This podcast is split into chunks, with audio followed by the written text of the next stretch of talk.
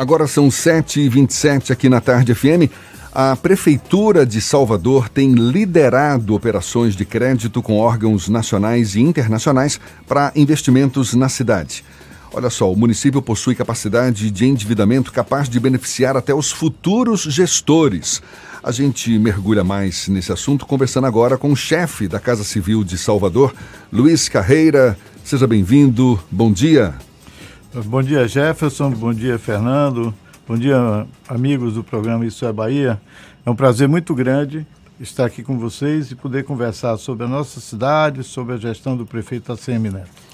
Muito bem, Luiz Carreira conversando conosco. Qual é a situação de caixa da prefeitura neste momento e o que, que se pode esperar de novos investimentos nesse último ano de gestão de ACM Neto? Olha, nós estamos chegando, o prefeito ACM Neto está chegando ao seu, ao seu sétimo ano, concluindo o sétimo ano e, e já iniciando dentro de mais alguns dias aí, o oitavo ano de sua gestão, é, numa evolução crescente de fortalecimento das finanças do município, da sua administração também. Eu, eu digo, costumo dizer sempre que é, nós fizemos grandes obras. O prefeito é, fez o Hospital Municipal de Salvador, que é uma grande reivindicação da população, o Centro de Convenções, que vamos entregar agora no mês de janeiro, que é um belíssimo equipamento que faltava à cidade, juntamente com o aeroporto que foi ontem inaugurado. É, grandes obras de requalificação da cidade, 21 trechos de orla, praticamente nós vamos concluir no final do seu oitavo ano 95% da orla praticamente estará concluída, requalificada. Essas obras são muito importantes, a requalificação da cidade, a restauração da credibilidade, enfim, uma série de coisas. Mas eu acho que o grande mérito do prefeito, tá, o seu grande feito efetivamente, foi implantar a cultura da responsabilidade fiscal na prefeitura. A prefeitura saiu de um patamar de, eh, de, de investimento praticamente zero para hoje ter uma capacidade de investir, como você acabou de frisar, só esse ano nós vamos investir mais de 400 milhões em obras. Até o final de 2019. Até o final de 2019. Isso vai ser crescente. A grande, é, o que eu vejo de positivo nisso, que além de se ter trabalhado esses anos, é, isso veio numa sequência. Né? Em 2013 a gente recebeu naquela situação pré-falimentar. Tá? Prefeitura com um caixa negativo de 77 milhões, uma dívida de curto prazo de 1 bilhão e meio, uma dívida de longo prazo de 1 bilhão e 800. Hoje, a gente tem uma situação de caixa muito confortável para fazer face a todos esses grandes investimentos que nós estamos vendo em toda a cidade. É, a dívida de curto prazo ela não existe mais. A gente paga estritamente em dia todas as nossas obrigações. E a dívida de longo prazo ela foi renegociada época com o governo federal. Hoje nós temos até um crédito ainda a bater. Apenas fica aí a questão do, do INSS, que é uma questão de todo o Brasil, que vai ser resolvida no seu conjunto.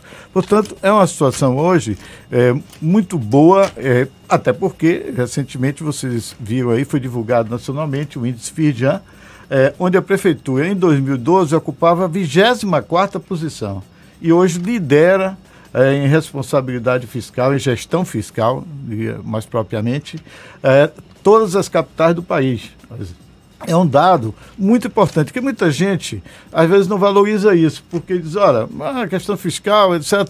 Mas isso é fundamental para que se possa fazer qualquer coisa. Agora tem um quê de estratégico o fato de ter reservado um caixa mais gordo para esse último ano de governo, até para poder se sentir mais à vontade para novos investimentos e sair é, bem na fita no final da, da prefeitura, no final do, da gestão dele? Diga que não, é um processo crescente.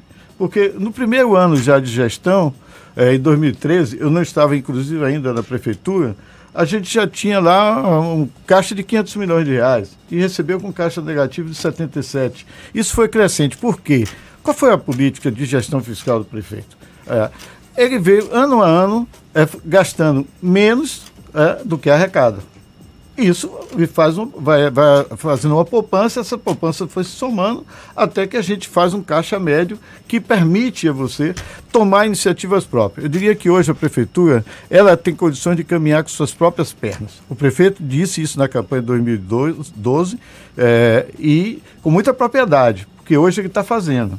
A Prefeitura de Salvador hoje, ela caminha com as próprias pernas. Ela não depende de União, não depende de Estado para fazer aquelas obras básicas da população. É? Hoje você vê, Salvador é um canteiro de obras, mas vem muito mais. Por quê? Hoje nós temos uma carteira de projetos contratados junto ao BNDES, a Caixa Econômica, a Cooperação Andina Financeira, o Banco Mundial e o BID, da ordem de 1,9 bilhão. Ah, ou seja, são 1,9 bilhões que vão ser gastos ah, ao, longo, ao longo desses próximos anos. O, o próximo prefeito... gestor deve herdar uma dívida de que tamanho? Essa dívida é o seguinte, é, ela, é, ela é crescente, mas ela foi coincidente, ela foi, é, é, na verdade, é, nós fizemos coincidir com exatamente o momento onde a gente liquida os precatórios. Então ela vai praticamente continuar. O mais importante da dívida é o perfil, não é quanto é ou não é. É o perfil se você tem capacidade de pagar. A capacidade de endividamento da prefeitura hoje é de 7 bilhões. Nós chegamos só a 1,9. Quer dizer, e a, a, capacidade de pagamento anual é em torno de 600, 700 milhões. E a gente não usa nem um, um terço, menos de um terço disso. Portanto, a situação é muito confortável ainda, mas nós temos muita responsabilidade fiscal. Por isso mesmo, sempre, todo ano a gente senta, refaz conta, rediscute. Dentro de mais alguns dias, o prefeito está reunindo toda, uh, todas as secretarias, com a Casa Civil, com a Fazenda, para bater o orçamento dizer quais são as prioridades, o que é que contingencia, o que não contingencia, o que é que fica sob controle da Casa Civil, da Fazenda, para a gente administrando gradativamente à medida que as receitas vão se consolidando. Portanto, é uma situação hoje, eu diria o seguinte, podem até, se entrar amanhã depois, se entrar alguém que não tenha esse mesmo espírito, vai ter alguma dificuldade de, de, de, de se fazer isso que vem sendo feito, porque já está consolidado como uma cultura. A outra coisa importante que eu queria ressaltar, que está muito ligada a isso, é a questão do planejamento estratégico. A prefeitura hoje trabalha com planejamento estratégico. O prefeito coordena pessoalmente essas reuniões trimestralmente, avalia cada meta de cada secretaria, discute com cerca de 70 dirigentes, entre secretários e dirigentes, o que faz com que, primeiro, todos conheçam tudo, ah, saibam o que está acontecendo nas outras áreas também. E, além do mais, também saibam é, fazer as articulações necessárias para horizontalizar as ações de governo de maneira que você tenha ganhos efetivos de eficácia e eficiência. A Casa Civil é responsável pela articulação da chegada de alguns projetos, não necessariamente pela execução, mas a chegada, a construção. Existe algum projeto que ainda não foi anunciado que o, o Luiz Carreira pode de alguma forma antecipar para a gente e também verificar se existe algum encaminhamento de novos pedidos de empréstimos, já que a Casa Civil também cuida dessa parte junto à Prefeitura e à Câmara de Vereadores nós encerramos um ciclo nessa gestão do prefeito Semineto. Eu vou te dar aqui em primeira mão, na segunda-feira nós vamos assinar com a Caixa Econômica é, um dos últimos empréstimos dizer, que nós estamos é, negociando, é o último mesmo que nós estamos negociando, no valor de 104 milhões de reais para uma série de obras de mobilidade, inclusive aqui que vai beneficiar vocês no futuro aqui, que é o mergulho ali da da Magalhães da Tancredo Neves, da, da Tancredo Neves, que vai facilitar muito aquele aquela dificuldade de trânsito que tem ali. Mas tem outras obras de mobilidade, tem a terceira etapa que nós vamos assinar também provavelmente essa semana já, terceira etapa do BRT, que vai ser a utilização de um saldo da economia que foi feita na primeira etapa com a licitação, eh, a alocação de recursos para a segunda etapa também já está lá segurada. É, um outro viaduto aqui antes do, do Iguatemi para facilitar o retorno ali da Magalhães Neto.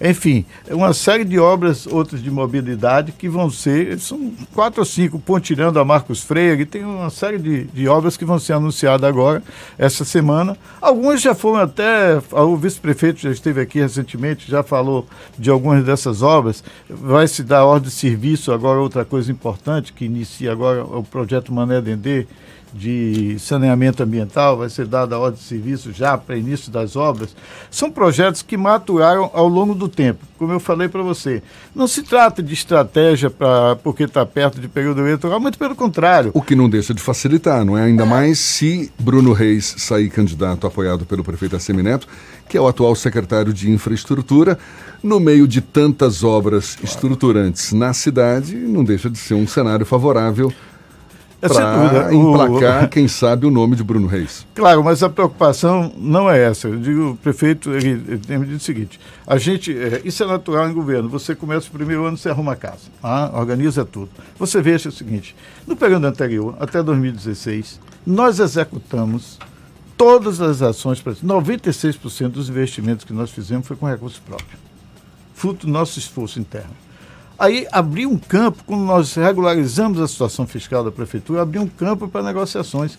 Esses projetos vão ficar aí para o futuro, seja quem for o prefeito, espero que seja evidentemente do nosso grupo, claro, mas vai ficar aí para o futuro. Três ou quatro anos, não há hipótese do prefeito que entrar em Salvador não ter dinheiro em caixa, não ter projetos em execução, não ter projetos em carteira e não ter a possibilidade de até redefinir prioridades porque esse trabalho foi um trabalho sério, feito com competência, com a condução e liderança do prefeito ACM Neto, e que vai deixar um legado inestimável para a cidade de Salvador. Luiz Carreira, chefe da Casa Civil de Salvador, da Prefeitura de Salvador, conversando conosco aqui no Isso é Bahia. A gente interrompe um instantinho, esse papo volta já já, agora 22 para as 8 na tarde FM. Obrigado, Thaís. Agora 7h46, estamos recebendo em nosso estúdio o chefe da Casa Civil da Prefeitura de Salvador, Luiz Carreira. Fernando Duarte, tem uma pergunta para fazer. Secretário, existe algum tipo de hipótese do atraso da execução de algumas obras? Por exemplo, o BRT, a primeira etapa do BRT, uma boa parte estaria pronta agora, no final de 2019, e o restante para 2020. Ela não vai ser concluída integralmente, houve um, alguns atrasos essas obras que a Prefeitura de Salvador tem tocado e que a Casa Civil articula a chegada de recursos, teve algum tipo de atraso por conta da chegada de recursos ou isso não foi um problema durante a gestão? Não, por conta de recursos não, não foi, não foi esse problema. O problema fundamentalmente, fundamental no, na questão do BRT foram as licenças. O INEMA e a Embasa dificultaram o máximo que puder, a verdade é essa. Foram quase seis ou sete meses e nós tivemos que obter a licença na Justiça. Isso nós não fizemos em nenhum momento com o governo do Estado. Em nenhum momento. A licença do metrô foram dadas, nós não, não criamos qualquer embaraço legal para nada mas estamos sempre sofrendo aí essa questão com o BRT, para se atrasar as obras, para não conseguir entregar a tempo. As, o INEMA, mesmo com pareceres favoráveis internos, já no sistema, não emitia licença. Agora, o centro de convenções estava previsto para ser entregue agora em dezembro, ficou para final de janeiro.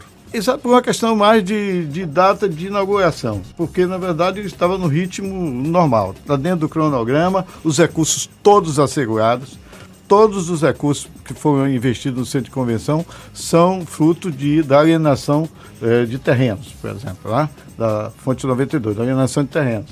Quer dizer, está todo ele coberto, os recursos estão assegurados, não tem risco nenhum. Nenhuma das obras que a gente está realizando na cidade tem risco de, eh, de dificuldade financeira. Até aqueles, aquelas obras que é, eventualmente é, o governo federal não está repassando os recursos em dia, nós estamos antecipando e fazendo ressarcimento.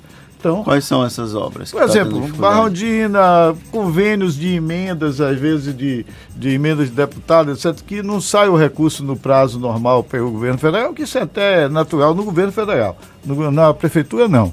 É, a gente acaba antecipando até para poder não parar a obra, porque senão você acaba paralisando a obra e os custos aumentam e a situação fica mais complicada. Mas isso é uma questão de burocracia do governo federal ou algum tipo de é, preconceito, digamos assim, visto que a prefeitura sempre reclamava desse, de uma relação tensa com a ex-presidente Dilma Rousseff.